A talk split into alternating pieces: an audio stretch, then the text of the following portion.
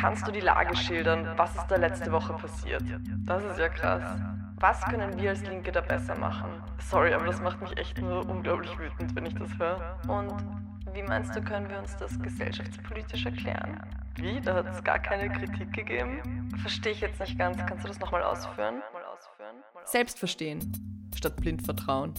Ich bin Flora Petrik und das ist kein Katzenjammer. Jeden Sonntag der schonungslose Analyse-Podcast der Jungen Linken.